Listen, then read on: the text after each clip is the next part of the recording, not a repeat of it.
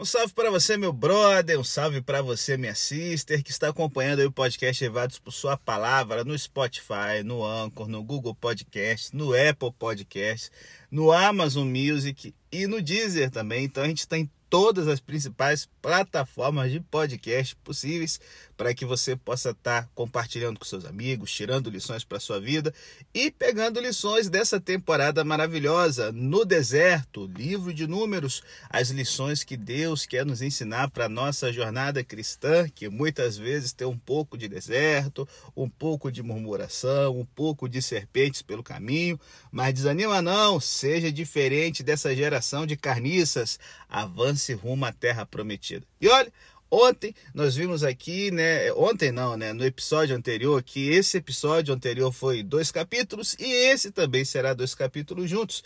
No episódio anterior nós vimos o capítulo 1 e 2 e vimos sobre Deus colocando o acampamento em ordem, lições teológicas, né? Até que vão estar nos acompanhando aqui no resto do livro de Números. E hoje, no episódio 2, vamos ver o capítulo 3 e 4 e vamos ver aqui as funções dos levitas que eram os servos da comunidade. Olha, e se liga, em números, nós temos mais de 70 referências aos levitas, mais do que em qualquer outro livro do Antigo Testamento. E nós vemos aqui um censo particular, um censo à parte, feito somente para eles, que enfatizava a função especial que deveriam ter na vida espiritual de Israel certo? Então, nos capítulos 3 e 4, nós vamos ver aqui, é, a gente já viu o censo à parte, né? No capítulo 1, 47 e 54, e nos capítulos 3 e 4, nós vamos ver aqui a descrição do seu papel de proteção e apoio na história do povo de Deus. E a primeira lição que podemos tirar desses capítulos para a nossa vida hoje é que eles foram escolhidos divinamente. Existe uma eleição divina aqui na função deles. E olha, todas as responsabilidades do sacerdócio de Israel foram é, designadas a um membro particular da tribo de Levi, Arão, que era o irmão de Moisés. E para impedir que essas tarefas santas fossem né, cobiçadas, é, é, compradas né, por um, um ali ou na platita ou na guita, né, para as pessoas ali mais ambiciosas ou reclamadas por outras pessoas, as responsabilidades, né, reclamadas assim, reclamar de, não é reclamar, murmurar, mas é, eu vou reclamar isso aqui para mim, vou puxar para mim na, na tora, na mar. Então as responsabilidades foram designadas exclusivamente aos filhos de Arão, certo? Os sacerdotes ungidos, aqueles a quem foi ordenado que ministrassem como sacerdotes, que eram os mediadores entre Deus e o povo e a ninguém mais. Então, como no sistema de castas da Índia, certo? Você, para ser sacerdote, tinha que nascer numa família aarônica, numa família de descendentes de Arão. E Deus resolveu atuar de maneira soberana ao escolher quem iria levar né, a cabo a sua obra, é, é para que não houvesse ali disputas de poder pela função religiosa, que, se a gente for pensar no Estado teocrático de Israel, era a função principal ali, né? É, tipo assim, era uma função política também. Então Deus escolheu nesse período da história, tá fazendo de uma forma de, por casta por nascimento, certo? Para que não houvessem as disputas do jogo democrático que nós temos, que normalmente são uma porta aberta para a corrupção, certo? E embora sim a democracia seja o melhor sistema de governo, a gente ter a representação para escolher né, as pessoas que vão dirigir a nossa comunidade seja uma coisa boa, lembre-se sempre de uma coisa: em fases diferentes da história humana, Deus atua de modos diferentes porque as suas decisões são sempre para o bem do seu povo. Ele conhecia os perigos às quais o seu povo poderia enfrentar se os sacerdotes fossem escolhidos por seus amigos ou escolhidos por aqueles que se beneficiariam dos seus privilégios, pensando mais em agradar o povo do que em agradar a Deus. E aí, fechando essa primeira lição, se você está ouvindo aqui o podcast, é um pastor, é um líder de igreja, a gente tem que ter muito claro isso, gente. Tratar bem as pessoas, certo? É, tratar as pessoas com amor é diferente da gente tomar decisões para agradar politicamente quem tem o poder ou quem paga a conta da gente.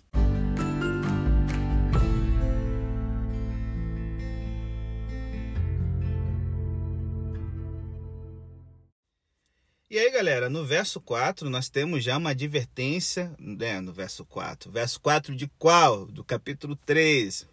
no verso 4 do capítulo 3, nós temos uma advertência logo de cara, certo? Os filhos de Arão, eles não foram escolhidos porque eram moralmente superiores às pessoas das outras tribos. Eles estavam expostos às mesmas tentações que os demais. E devemos nos lembrar é, é, deliberadamente que um acontecimento vergonhoso tinha acontecido apenas um mês atrás, certo? Durante o período que eles esperavam no Monte Sinai. Por exclusiva iniciativa própria, o filho mais velho de Arão, Nadab, seu irmão Abiú, haviam trazido uma oferta de incenso ao Senhor com fogo estranho, como a gente viu lá em Levítico 10, e é relembrado isso aqui no verso 4 do capítulo 3. Algo que não foi acidental, já que eles haviam recebido ordens exatas acerca das ofertas de incenso. O fogo é, é, que, que deveria ser oferecido pelo sumo sacerdote, né, e não pelos seus filhos, ok? Então eles, além de oferecer fogo estranho, tomaram uma função que era somente do seu pai, com uma reivindicação de poder.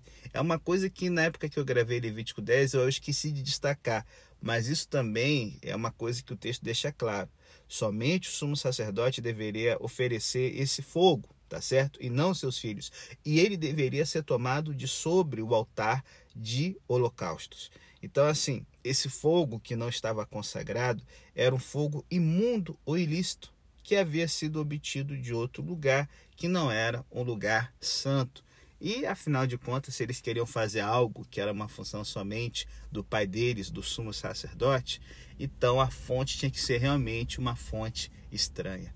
Gente, fique ligado, às vezes, né, numa coisa de disputa de poder interno, a gente acaba tomando decisões que a gente acha que vão ser as melhores, mas que no final são caminhos de morte. E a gente vai ver isso acontecendo outras vezes, mas agora em tempo real, na época né, do livro de números, com Coré, Datã e Abirão e outros carniças ali que vão ficar se levantando para tomar na tora a autoridade de Moisés. Então, assim, e Abiú, impondo sua própria autoridade, não fizeram conforme o que o Senhor havia ordenado.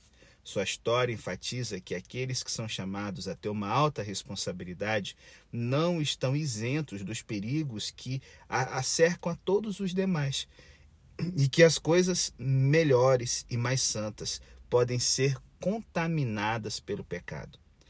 O fato de ser membro da tribo de Levi não garantia a proteção, sabe, dos perigos, das armadilhas da vida cotidiana. E Paulo recorda acontecimentos de números lá nas suas cartas e nos adverte de que aquele que está em pé, cuide para que não caia.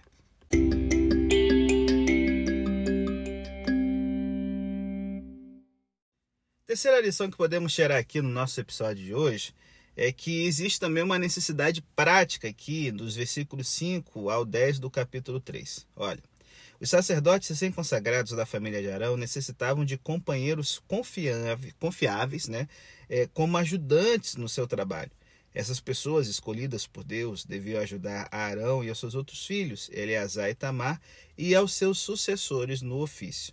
Eles teriam de encarregar-se das obrigações para com eles e para com toda a congregação diante da tenda do encontro, para cumprir com o serviço do tabernáculo. Essas pessoas que lhes trariam apoio deviam ajudar os sacerdotes e proteger ao povo. Homens de entre 30 e 50 anos de idade da tribo de Levi tinham de trabalhar como companheiros responsáveis do tabernáculo e todos seus utensílios. E esses papéis práticos, eles vão ser descritos e definidos nos versos posteriores. Esses homens também deviam atuar como guardiães do povo. Suas tendas estariam é, é, como uma, uma, como uma cerca, né, colocadas ao redor da tenda da reunião, que é o tabernáculo, tá? caso você tenha esquecido, assegurando-se de que o, o tabernáculo não seria profanado por pessoas não consagradas que pudessem entrar ali. Inclusive, os levitas não podiam entrar no santuário já que qualquer pessoa, exceto Arão e seus filhos, que se aproximasse dele seria morto. Nos anos seguintes, os sacerdotes podiam exercitar seu papel como representantes espirituais de Deus, ajudantes pastorais e guardiães morais no meio da comunidade, somente se os aspectos práticos de seu trabalho fossem respaldados por essa equipe de companheiros que os ajudavam, que eram os levitas. E aí nós temos então a quarta lição aqui do texto bíblico. Nós temos aqui uma recordação visual aqui nos versos 11 a 13 do capítulo 3. A presença dos levitas como trabalhadores de Deus era uma ajuda visual permanente para o povo de Deus e significava duas grandes ideias bíblicas: a entrega e a substituição. Ó, a escolha deliberada dos levitas por parte de Deus evocava os dramáticos acontecimentos da libertação de Israel do Egito. A presença desses levitas relembrava ao povo hebreu de que os seus primogênitos deviam ser apresentados, dedicados ao Senhor, porque meu é todo primogênito, como diz o verso 13 do capítulo 3. Assim como as primícias dos seus rebanhos, né, da sua colheita deviam ser uma oferta do melhor que eles tinham ao Senhor, o filho primogênito devia ser entregue a Deus. Antes de tomar todos os filhos primogênitos de todas as famílias, de todas as tribos, os filhos primogênitos de Levi deviam ser entregues ao Senhor em seu lugar. E quando se contou o número dos primogênitos masculinos, né, primogênitos, é, senão seria primogênitas, né, dos primogênitos de Israel, é, se descobriu que eles excediam em número dos varões levitas disponíveis em 273 pessoas. Então se fez necessário é, recolher uma soma de dinheiro para cada um deles, para a redenção dos demais israelitas, pelo trabalho no tabernáculo e o seu ministério. E a oferta dos primogênitos se relacionava deliberadamente com a sua libertação milagrosa da escravidão. O dia em que feria todos os primogênitos na terra do Egito, Consagrei para mim a todos os primogênitos de Israel, desde o homem até o animal. Todos serão meus, diz o Senhor. Certo? Então, os pais, né, pais e mães em Israel, é, a, a, felizes, né, abençoados com o presente, que é um presente, cara, o seu primeiro filho, deviam pagar um dinheiro de redenção pelo trabalho no tabernáculo. Isso lembrava que aqueles levitas estavam levando a cabo um serviço no lugar dos seus filhos, atuando como substitutos é, é, pela população inteira de filhos né, primogênitos de Israel. É interessante essa coisa da, da entrega, que Deus ele exigia entregas em todos os aspectos da vida. É, semanalmente, um dia na semana, durante o ciclo da vida de cada sete anos o ano sabático e a cada 50 anos um seria dele, que era o ano do jubileu, Deus ele exigia 10% né, das, da, das rendas das pessoas, que era o dízimo, é, as primícias, de, os primeiros frutos de tudo que uma pessoa plantasse, ou de, dos animais, né, é, é, que, que seria o equivalente às ofertas que se dedicasse todo o filho primogênito para Deus é uma coisa assim muito louca, porque o filho primogênito ele, ele era o, o, o, aonde os pais colocavam sua aposta maior. Ele seria o líder da família e tudo mais. E Deus dizia: Eu quero que esse líder seja meu. É essa essa essa coisa de colocar Deus em primeiro lugar. E olha que eu não estou nem falando aqui de, sabe, a dieta é, é, deles, não, não sei o que eles quisessem comer, mas, sabe, uma parte também pertencia a Deus e tal, que era o que? Os animais imundos. Você não poderia tocar porque eles pertenciam a Deus. Até uma lição ecológica, vocês não podem sair tocando louco nos animais. Esses aqui são seus e podem comer. Agora, os outros animais imundos, não é porque eles são repulsivos, eles são meus. Vocês não vão mexer neles. Olha que louco. E Deus aqui ensinando essa coisa da, da, da entrega, ele faz de uma forma pedagógica também a substituição aqui, né? É, os levitas, eles eram uma lembrança permanente para Israel desses dois grandes princípios espirituais de entrega.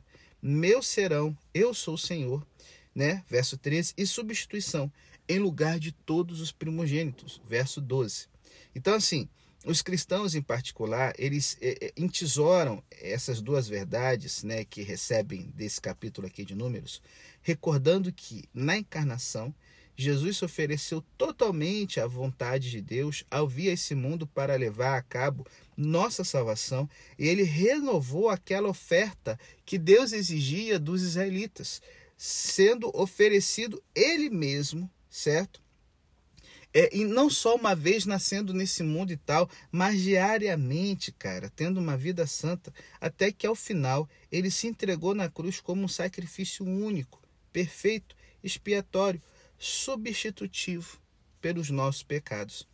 Ele tomou o juízo e o castigo que eram nossos, certo? Por sermos pecadores, e se converteu em nosso substituto através da sua entrega total. Eita glória, isso aqui é benção demais.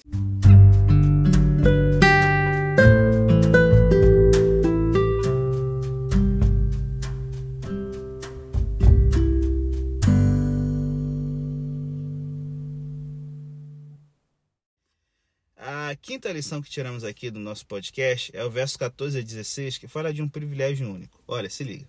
A tribo de Levi era tão especial que era por isso que ela era contada separadamente do resto do povo e duas vezes ainda, né? Uma contagem só de crianças, né? E outra contagem só das pessoas aptas para o serviço, como vemos no capítulo 4, 34 a 49. Todas as crianças, né, todos os meninos de mais de um mês deviam ser registrados cuidadosamente em um censo específico. E à medida que iam crescendo, esses meninos sabiam que haviam sido escolhidos por Deus para a sua obra, o que nos recorda a grande verdade da eleição e a importância das crianças nos propósitos de Deus. Esses levitas é, é, é, né, masculinos, né, homens, haviam sido separados por Deus desde sua infância. Isso aqui não destaca o privilégio, mas a responsabilidade. Gente, a gente fala tanto da série The Chosen, os escolhidos, que a gente esquece que sermos escolhidos por Deus, certo, para termos um relacionamento com Ele, implica que a eleição em termos bíblicos significa que Deus escolhe os seus servos, como Abraão, Jacó, José, Moisés, Jeremias, para a obra específica que deseja que eles façam. Ele não selecionava arbitrariamente, nem queria que fossem seus favoritos, é, sabe, ah, eles têm mais qualidades espirituais e morais do que os outros. Não, nada disso, ao contrário. Eles garoteavam com muita força, cometiam erros graves, cara. Eles foram escolhidos porque Deus queria utilizá-los como instrumentos no mundo. E esse é um tema central, tanto no Antigo como no Novo Testamento. O censo dos filhos é, é, do sexo masculino de Levi de um mês para cima, nos relembra da nossa responsabilidade espiritual com as crianças.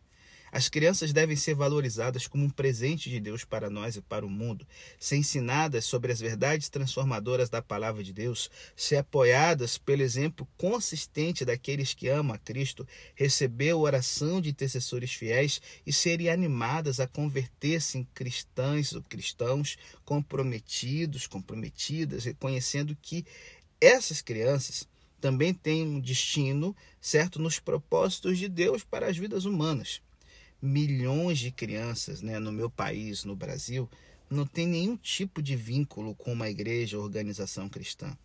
E, e, e cara, é, é, é, fica aqui o desafio permanente de nós cristãos, de nos convertermos em padrinhos, madrinhas espirituais, certo? E pensar formas imaginativas de falarmos de Cristo para essas crianças de colocarmos no coração delas de que Cristo as ama, de que Cristo recebe todas as crianças, né? E Cristo ele intercede por elas. Aqui na terra ele já fazia isso. Hoje, melhor ainda, no santuário celestial.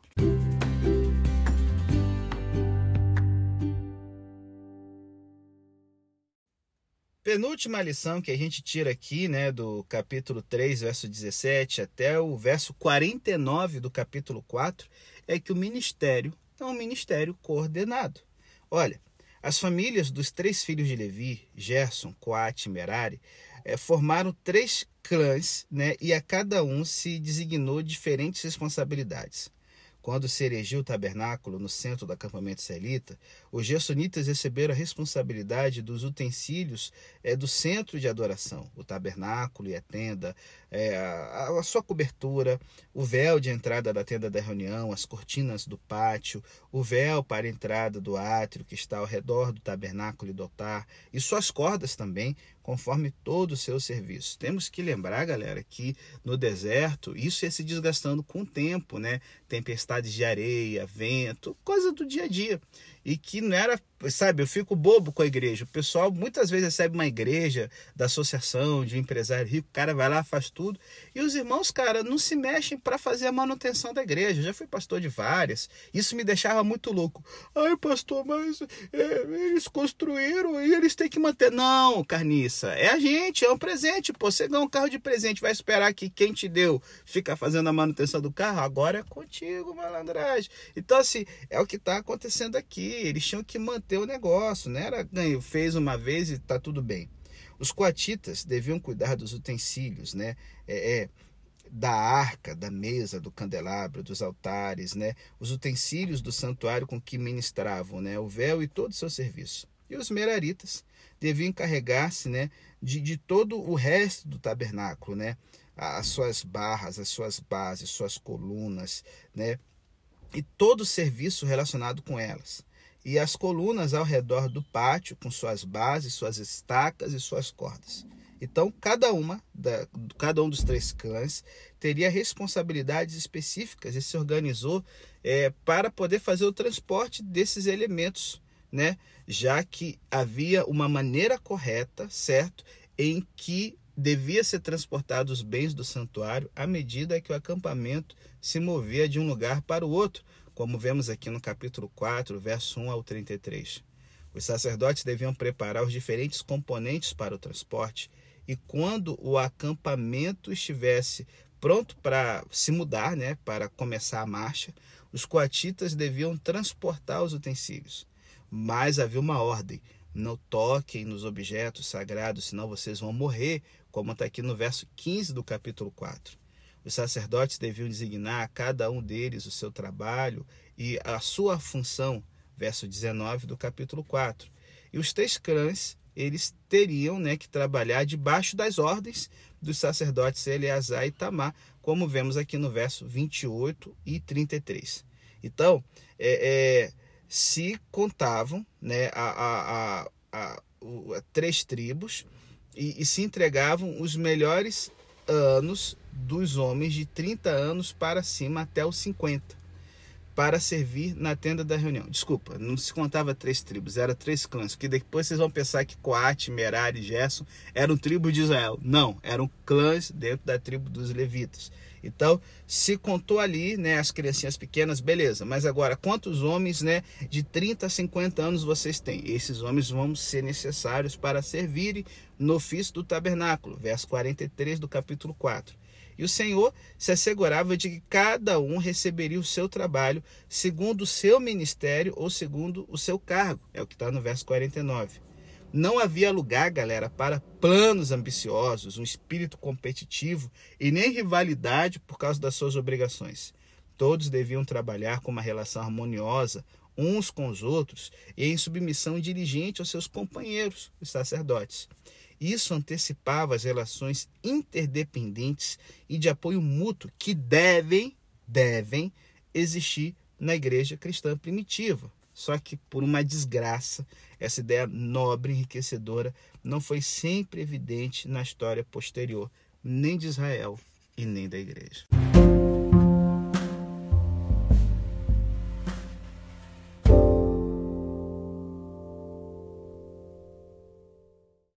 Chegamos ao final do nosso podcast, né? E já fiquei xarope pensando como é que a gente consegue sempre estragar né, os propósitos de Deus. Deus deixa o negócio tão claro e aí entra a cobiça, disputa de poder e todo tipo de coisa que a gente consegue fazer para, sabe, estragar o ministério, a igreja e tudo mais.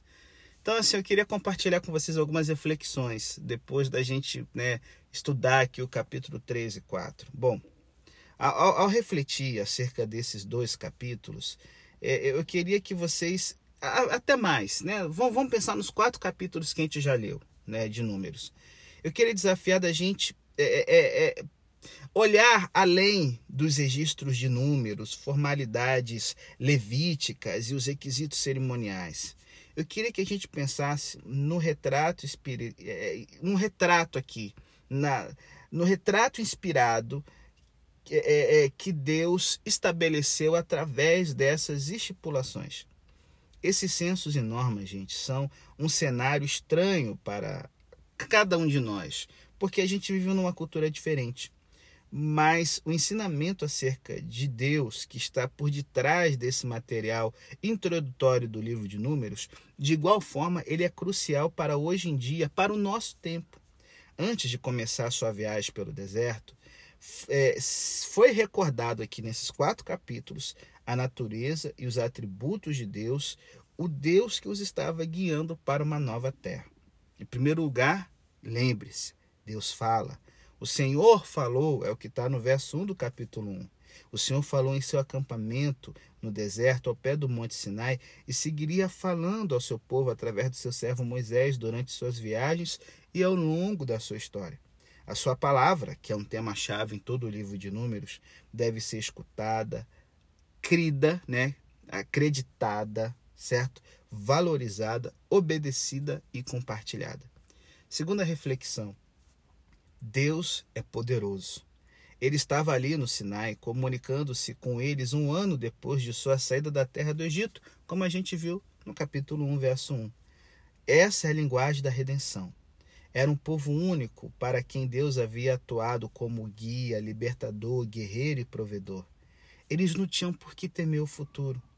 Um Deus Todo-Poderoso supriria suas necessidades generosamente e sempre seriam vitoriosos sempre que estivessem ao seu lado e se escutassem atentamente e respondessem à sua voz. Terceira reflexão: Deus é um Deus confiável. Contar à população masculina de Israel era um testemunho extraordinário de que Deus era fiel em manter suas promessas. Quando os israelitas entraram no Egito, Jacó e seus filhos, eles eram apenas 70 homens, certo? Recém-resgatados do Egito, esse número havia aumentado em proporções colossais, galera. O que havia resultado incompreensível para Abraão quando não tinha filhos, se é, havia se tornado gloriosamente real para Moisés e os seus conterrâneos. O que Deus disse havia acontecido. O seu povo era impossível de contar como os grãos de areia do deserto ou as estrelas da noite. O Senhor certamente teria que cumprir a outra promessa feita ao patriarca Abraão no mesmo momento: Te darei toda a terra de Canaã como possessão perpétua. E com essa confiança, deviam marchar até o seu destino prometido. E aí, poxa, às vezes eu fico, cara, chateado, um pensamento tosco, elitista, sabe? No meio do povo de Deus. Ai, porque temos que ser um pequeno povo, poucos são os fiéis, a maioria se perde, quanto menos mais qualidade. Ô, oh, cara, sai, cara, que tolice, mano. Eu fico pensando, cara, Deus, eles tinham que conquistar a terra prometida. Deus precisava de gente, velho. E muita gente. E Deus também precisa hoje na nossa sociedade de muita gente. A promessa de ser uma grande nação é nossa ainda hoje, já que somos o povo dele. A gente não tem que se contentar, sabe, com meia dúzia de gente na igreja. Cada lugar vazio numa igreja, gente, é uma vida mais no inferno, na mão do capeta. Ô oh, meu povo, vamos pensar diferente. Quarta reflexão, que eu já estou ficando irritado só de pensar nisso. Quarta reflexão: Deus é soberano. Ele havia escolhido a Moisés e Arão como seus servos para essa empreitada e também havia estabelecido que outros homens da tribo de Levi fossem os seus ajudantes. Ao saber sempre o que é o melhor, Deus, em Sua graça, tem planos para o seu povo. Sempre devemos confiar que, quando Ele trabalha soberanamente conosco, Ele continuamente está atuando com misericórdia, levantando a gente, levantando a gente e gente para ajudar a gente. Então, quinta reflexão: Deus está presente. Esse ser soberano é, é, é, a gente não pode pensar que ele é um ser distante, remoto, reinando no trono, lá no, sabe, na, no universo, um ponto obscuro, na eternidade. Não. Deus estava junto com eles no seu acampamento, uma verdade que se capta graficamente no lugar central que era dedicado no acampamento ao tabernáculo, aonde se manifestava a sua presença no meio deles. Em último lugar, gente, Deus é santo. Deus estava presente, mas eles não deviam abusar disso, comportando-se de forma despreocupada ou irreverente. Os detalhes práticos da disposição do acampamento asseguravam que todos os homens mulheres e crianças hebreias fossem conscientes da distância adequada que havia entre o seu Deus Santo e seu povo, que tinha necessidades morais, físicas e espirituais. E falando em necessidades morais, o próximo episódio vai ser sobre como manter limpo o acampamento. Mas isso fica para amanhã. Que Deus te abençoe. Lembre-se, Ele está no meio de nós.